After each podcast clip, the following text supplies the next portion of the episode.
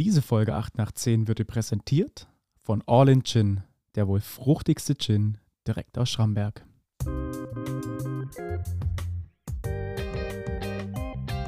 Acht nach 10, der Podcast aus Schramberg für Schramberg. So, und herzlich willkommen zu einer neuen Folge 8 nach 10. Äh, heute haben wir Marcel Dreier bei uns zu Gast. Er ist äh, Abteilungsleiter für Jugend, Familie und bürgerschaftliches Engagement laut Webseite. Und ich freue mich, dass du da bist. Wir wollen heute im Allgemeinen ein bisschen über die Situation der Geflüchteten aus der Ukraine sprechen. Ich habe äh, einen großen Zeitungsartikel von dir gelesen. Du hast letztens ja gesprochen bei der Ortschaftsratssitzung, wenn das richtig ist. Gemeinderat, genau. Ja. Gemeinderat. Und äh, dort ähm, hätten wir gerne noch zwei, drei Fragen dazu. Es äh, ist einfach mal ein bisschen sympathischer, direkt zu erfahren, wie du darüber denkst oder was, ja, da einfach deine Meinung dazu ist. Ganz kurz vorweg würde ich gern einmal erfahren, was ist eigentlich genau jetzt deine Aufgabe bei der Stadt? Also ich bin, ich habe eine ganz ähm, lange äh, Stellenbeschreibung, wie meine Stelle heißt sozusagen. Ich bin äh, Abteilungsleiter für Jugend, Familie, bürgerschaftliches Engagement. Gleichzeitig bin ich Geschäftsführer vom Verein für kommunale Jugendarbeit und Bürgerengagement e.V. Das ist okay. allgemein als Jux bekannt. Das ist nur halt der lange Begriff. Und ähm, ich bin quasi Leiter vom Jux. Das ist quasi der Verein. Und ich bin Abteilungsleiter, also städtischer äh, Mitarbeiter, der da ähm, ja, Personal und Fachverantwortung für 20 Personen hat. Und wir machen äh, von offener Jugendarbeit, Jugendsozialarbeit, Schulsozialarbeit, Integrationsberatung für Geflüchtete, die allgemeine Koordinierung im Bereich Familien, Senioren, Integration. Das sind so unsere Hauptaufgaben. Okay, also wirklich eine sehr, sehr große Reichweite an verschiedensten Aufgaben. Genau, also alles, was so im sozialen Bereich Schramberg sich eigentlich freiwillig äh, dazu entschieden hat oder auch per gesetzlichem Auftrag, das zu tun, ja. Okay. Wie kann ich mir denn aktuell deinen Tag vorstellen? Mit was für Aufgaben umschlägst du dich gerade tagtäglich? Gibt es da momentan großen äh, Punkt? Ja, also im Moment, das war die, die, letzten Wochen noch ein bisschen mehr, aber im Moment ist es immer noch so, ähm, man sitzt morgens den Computer, checkt erstmal E-Mails und dann guckt man die neuesten ähm, Mitteilungen vom Städtetag. Städtetag ist so der Zusammenschluss aller Städte und Gemeinden in Baden-Württemberg. Und da guckt man dann, was sind denn die neuesten Infos vom Land, gerade im Umgang mit ukrainischen Geflüchteten. Da kommt halt täglich was Neues so wie, ähm, ja, Ukrainer dürfen jetzt noch bis 31.03. kostenlos Bus fahren oder Ukrainer wechseln jetzt zum 1.06. Äh, ins Hartz IV äh, und da muss man immer up-to-date bleiben, weil das hat dann auch konkrete Auswirkungen auf unsere Planungen, Beratungen, vor allem weil da auch finanziell oft noch äh, Dinge noch nicht so geklärt sind. Äh, also wer bezahlt das Ganze denn und bekommen wir gegebenenfalls nochmal Stellen auch in der Beratung, äh, on top, weil es jetzt doch ja eine, eine Höherbelastung auch für die, für die ganzen Kommunen ist. Zahlt das Land nochmal was oder muss die Kommune irgendwie gucken, wie sie das halt selber regelt? Okay. Wie kann ich mir denn aktuell die Lage in äh, Schramberg vorstellen? Ich habe äh, im Zeitungsbericht entnommen, 140 sind wir aktuell oder aktuell momentan dazugekommen in Schramberg. Wie ist deine Einschätzung momentan, wie die Lage ist? Also momentan ist es jetzt wieder ein Stück weit ruhig. Das ging ähm, sozusagen von 0 auf 100, also innerhalb von vier Wochen 100, rund 150 neue äh, Personen, äh, nur für Schramberg. Und es lief auch ein bisschen chaotisch am Anfang, weil normal gibt es so einen Aufbau, dass erst das Land die Geflüchteten aufnimmt und dann über die Landkreise und dann an die Kommune verteilt. Also so drei Schritte quasi.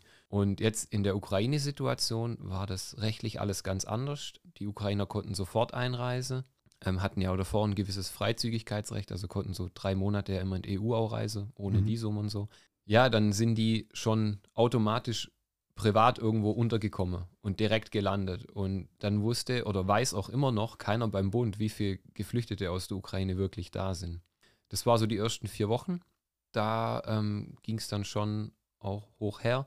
Jetzt mittlerweile ist so, dass eigentlich die meisten Kinder in der Schule angekommen sind. Die Eltern können sich jetzt auch mal hier orientieren oder vor allem die Mütter sind ja dabei, äh, können genau schauen, wo, wo was ist, wo kaufe ich ein, wo kriege ich mein Geld. Ich habe ein Konto eingerichtet, ist zum Beispiel mhm. ganz wichtig, dass einfach auch die Leistungen fließen und man was zum Essen kaufen kann.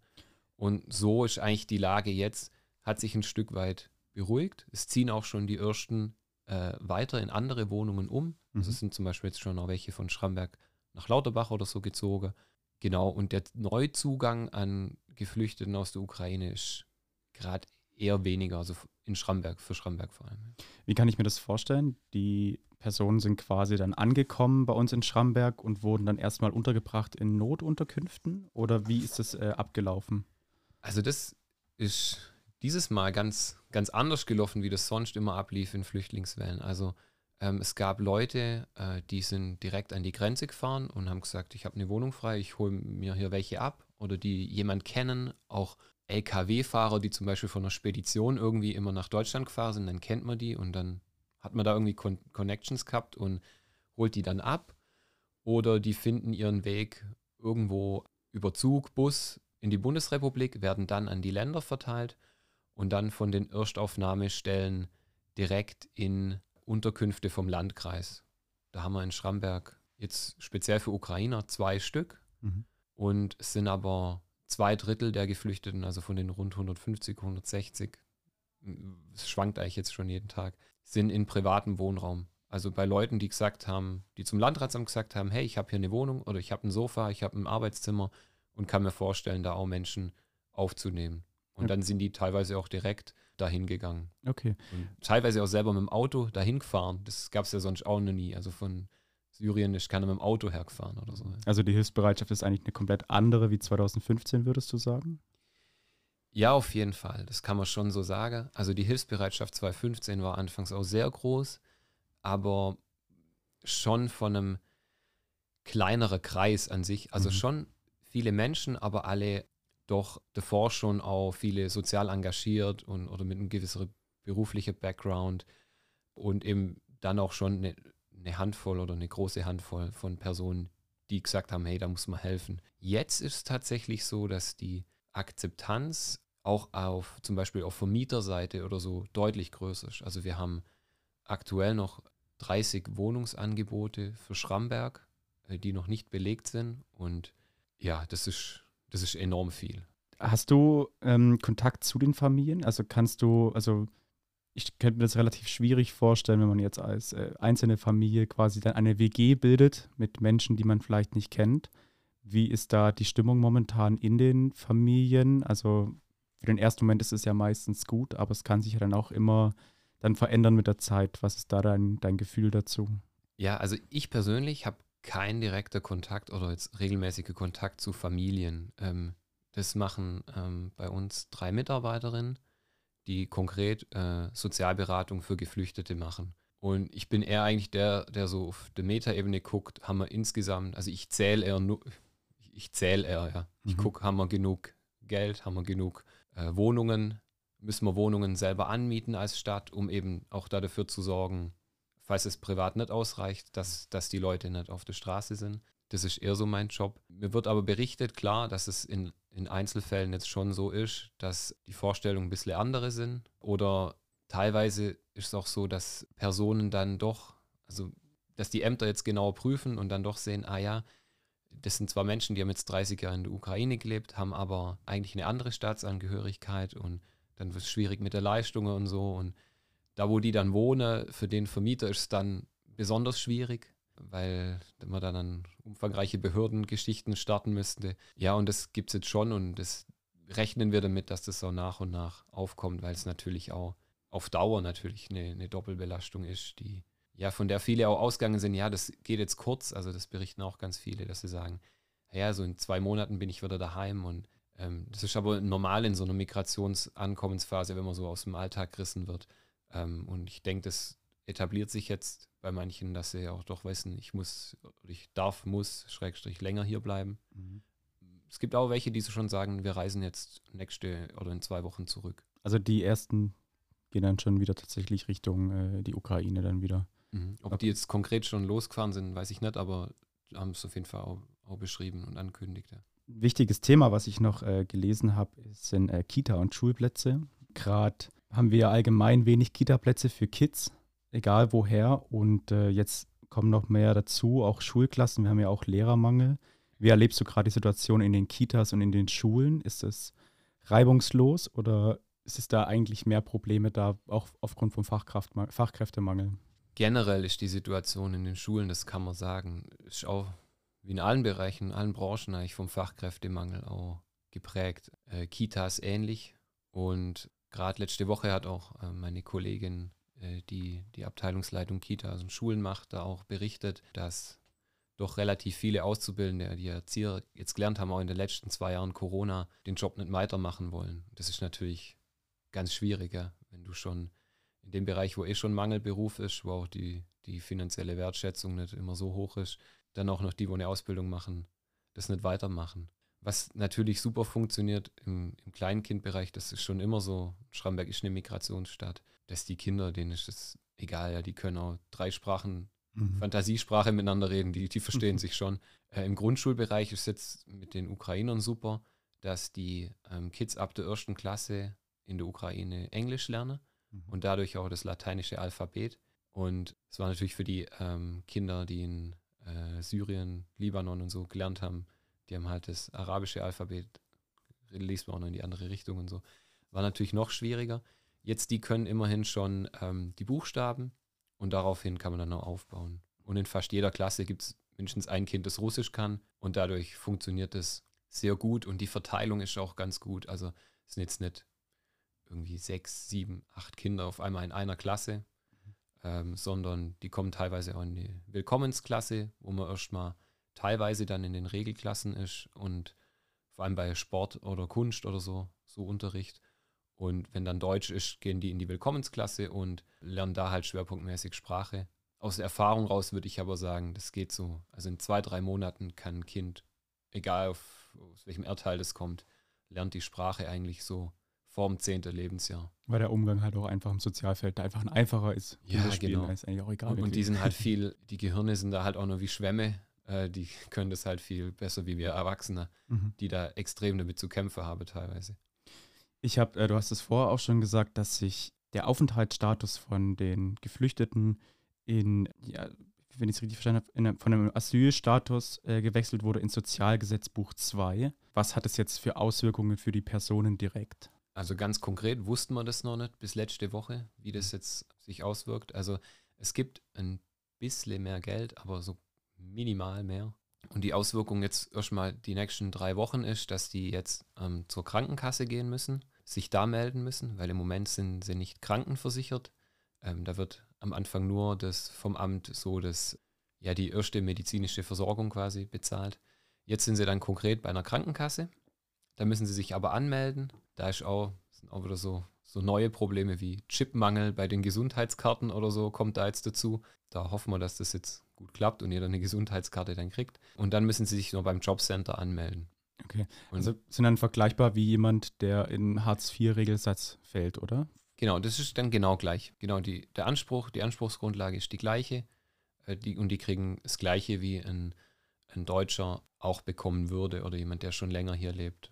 Was glaubst du für die Zukunft? Macht es den Familien oder den Geflüchteten einfacher, an äh, Arbeitsstellen zu kommen nachher, weil man ja auch mit in dieses Förderungsprogramm des Staates rutscht? Ja, also das kann man natürlich hoffen. Also es ist so, die, der konkrete Auftrag an die Jobcenter ist auch rechtlich, dass sie A, diese Leistungen auszahlen, ähm, also quasi Sozialhilfe bezahlen und B, äh, natürlich Arbeit vermitteln und die Menschen in Arbeit vermitteln. Da hat jetzt das Jobcenter ähm, verschiedene Maßnahmen gehabt, 2015, 16, 17 einfach auch, da ging es drum, viel drum, an Beruf mal heranführen, mal sechs Wochen Praktika machen, nebenher Deutsch lernen. Was die jetzt aktuell geplant haben oder in petto haben, das weiß ich jetzt noch nicht. Das wird spannend sein, was sie da aufsetzen. Vor allem, man hat auch eine, natürlich eine ganz andere Menschengruppe jetzt da. Man hat viele Frauen mit Kindern. Kinder müssen natürlich betreut auch sein. 2015, 16, 17 waren es halt auch viele junge Männer, Alleinstehende, die waren natürlich frei, die konnten ja alles machen. Da mussten wir jetzt keine Rücksicht nehmen, dass die nur daheim auf Kinder aufpassen müssen. Weil man da auch viele Familien hatte, wo dann halt meistens schon der Mann dann Sprachkurs und Arbeit äh, versucht hat oder da dazu tatsächlich auch verpflichtet wurde. Also das kann das Jobcenter machen. Dann auch sagen, du musst das jetzt machen. Wie kulant die jetzt am Anfang da damit umgehen werden, ich denke, da wird es eine gewisse Kulanz geben. Und wie gut dann die Maßnahmen auch sind, das wird sich zeigen. Also ganz wichtig ist da halt einfach Sprache egal ob ich jetzt Äh, wir haben Leute, die haben jetzt da Philosophie studiert, Kinderärztinnen, aber auch welche, die Bauunternehmer hatte oder so, mit 40 Mitarbeitern oder so. Mhm. Und aber halt auch Leute, die jetzt in dem Service in der Gastronomie geschafft haben. Und so ist natürlich auch der, ja, der Unterschied sehr groß, äh, was jetzt auch für Vorstellungen da sind. Aber allgemein kann man sagen, und das ist eigentlich letztes Mal bei der letzten Migrationswelle auch so gewesen, die Bereitschaft zu arbeiten, die ist sehr, sehr hoch. Und viele schauen schon mit den Füßen und sagen, ja, wann kann ich jetzt loslegen? Und das ist eigentlich gut.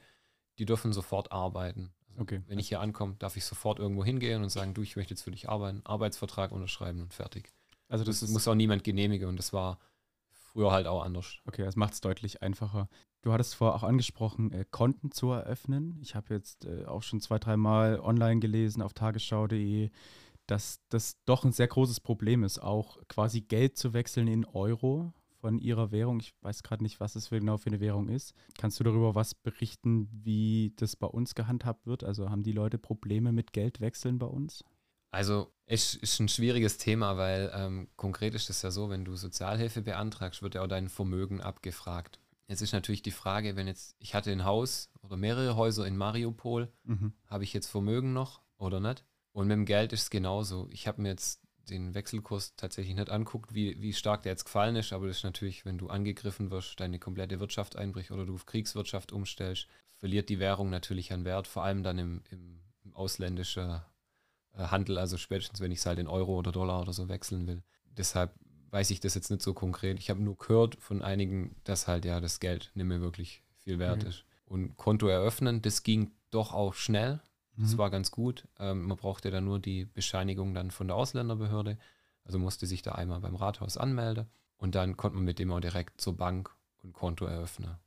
Und dann werden auch die Leistungen da ausgezahlt und man muss nicht irgendwie ein paar Mal im Monat nach Rottweil fahren und sich einen Scheck abholen oder so. Wie kann ich mir vorstellen, sind die, also wir hatten ja 2015 schon die erste Flüchtlingswelle, haben wir jetzt, können wir aufgrund von damals profitieren schon jetzt mit der Ukraine? Also, was gesagt, es werden Stellen aufgebaut momentan.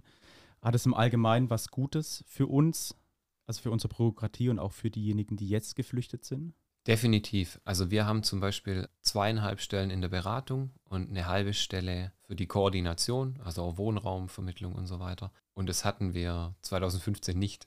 Also da gab es einfach nichts. Ja. Und natürlich ist das dann so, da, da passiert eine Notlage und dann wie, wie Corona auch oder so. Und dann kommt natürlich, du gehst an deinen nächsten Ansprechpartner und der ist in der Regel immer die Stadt, die Bürgermeisterin, der Bürgermeister. Und sagst, hey, ihr müsst doch, ihr müsst doch. Oft bist du halt gar nicht zuständig oder hast keinen konkreten Auftrag. Guckst halt, wie du es dann irgendwie machst. Das funktioniert mal besser, mal schlechter.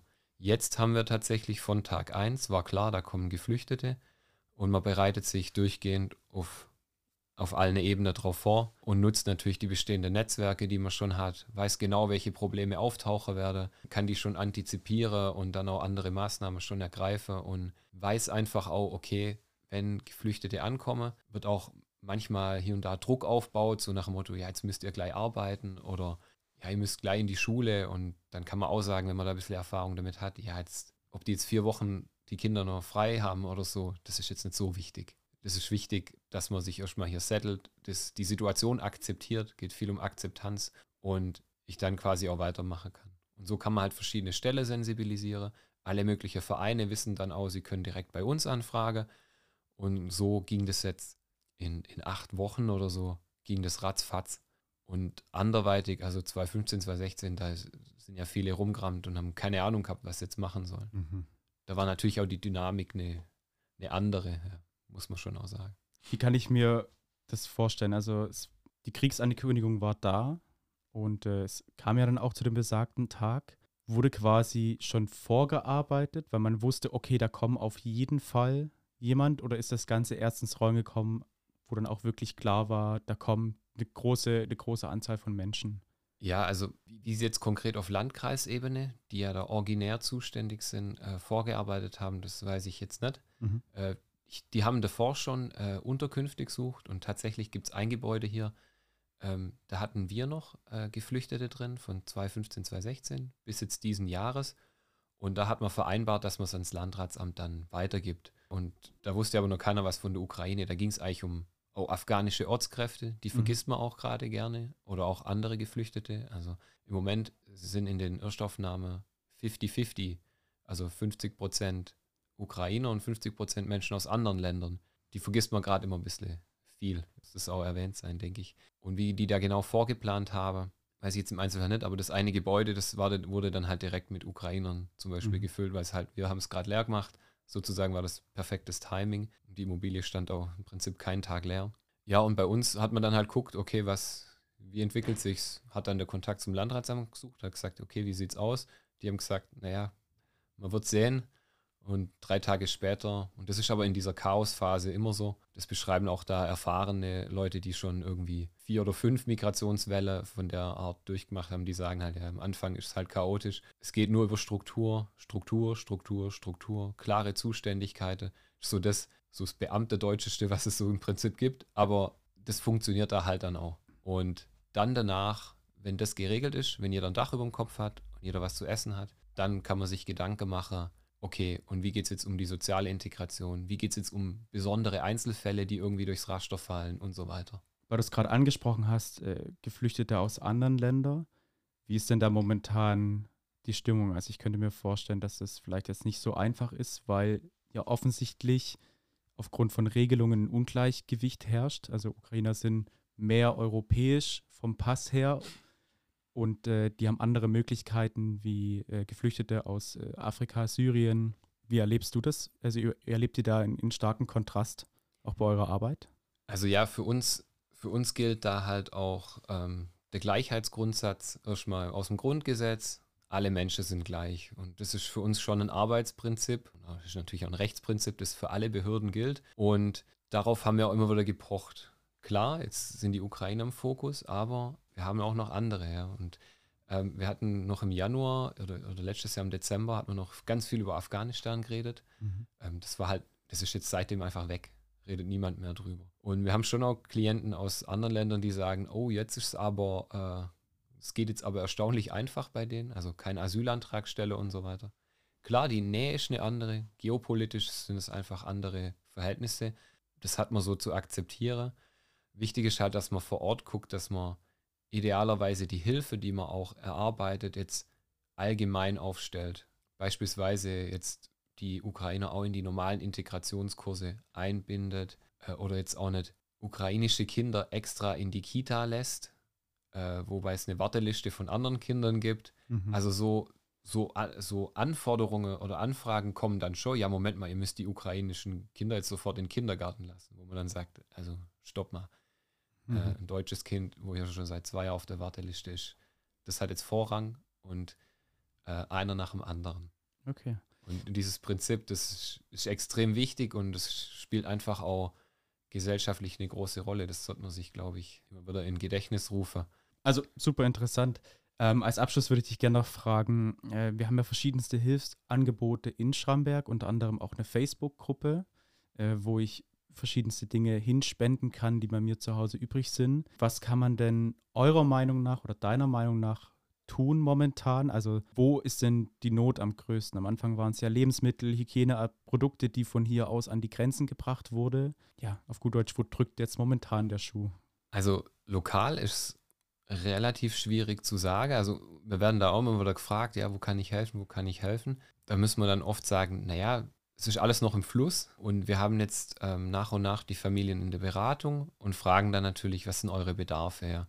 Und dann kommt, ja, ich möchte, dass das Kind in den Verein geht oder das hat immer Fußball gespielt und dann vermittelt man das. Also allgemein so eine, eine große Aufnahmebereitschaft ist einfach auch in Vereinen und so sehr wichtig und gut. Gleichzeitig natürlich auf dem Arbeitsmarkt, dass natürlich auch Unternehmer sagen, komm, ich probiere es jetzt halt mal aus mit dir, wir verstehen uns jetzt nicht so gut äh, von der Sprache her, aber das geht, wird schon irgendwie gehen, äh, sodass man da halt einen Alltagsanschluss findet. Ja, und mit Spenden und so ist es tatsächlich schwierig, weil wir haben jetzt ein, ein Regelsystem äh, und in diesem Regelsystem, also Hartz IV, sollte theoretisch, und das muss ich wirklich so sagen, also theoretisch jeder seinen ähm, Grundbedarf sichern können. In der Realität ist das anders. Stichwort Tafeln. Wenn, wenn der Grundbedarf da gesichert werden würde durch das Hartz IV, ähm, bräuchte man die Tafeln wahrscheinlich nicht, zumindest nicht um die Grundversorgung herzustellen, sondern halt um Lebensmittel zu retten, was ja auch ein, wichtiger Aspekt ist. Genau aktuell, wir haben bei der Stadt Schramberg ein Spenderkonto, da kann man ähm, gerne drauf spenden und wir gucken da zum Beispiel jetzt, dass wir dann Sprachkurse mitfinanzieren, dass die einfach kostenlos sind, dass der Zugang unkompliziert möglich ist, dass man auch eine Kinderbetreuung, da sind wir gerade dran, ähm, für, den, für den zweiten Sprachkurs jetzt, dass man die auch sichern kann, damit auch eben die, Mütter, die jetzt ähm, keine Betreuung haben, da auch teilnehmen können. Und was dann noch für Bedarfe in Zukunft kommen werden, das wird sich tatsächlich noch zeigen. Aber wichtig ist allgemein einfach diese Aufnahmebereitschaft, auch das, ja, die Offenheit einfach zu zeigen, wenn mir da jemand irgendwie entgegenkommt, dann tatsächlich auch zu helfen und zu unterstützen. Aber bei uns ist auch ein Arbeitsprinzip über Selbstständigkeit und Autonomie. Also, dass die Leute auch einfach in Eigenverantwortung bleiben, weil das erhält auch Würde.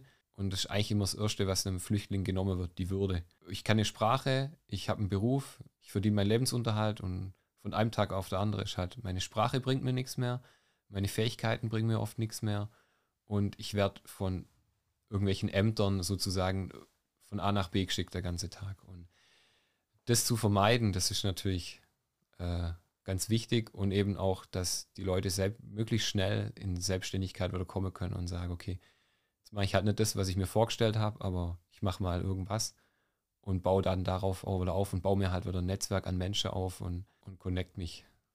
Okay, also die große, zusammengefasst, die Hilfe, die man jetzt leisten kann, passiert im Sozialen, dass man quasi umsichtig ist, die Leute mit integriert. Und ähm, wo findet man das Spendenkonto, wenn ich gerade nochmal nachfragen darf? Finde ich das, das auf der Webseite direkt? Auf der Homepage von der Stadt Schramberg, genau. Okay. Da ist direkt ein Button, äh, Hilfe für Ukraine, äh, Hilfe für Flüchtlinge.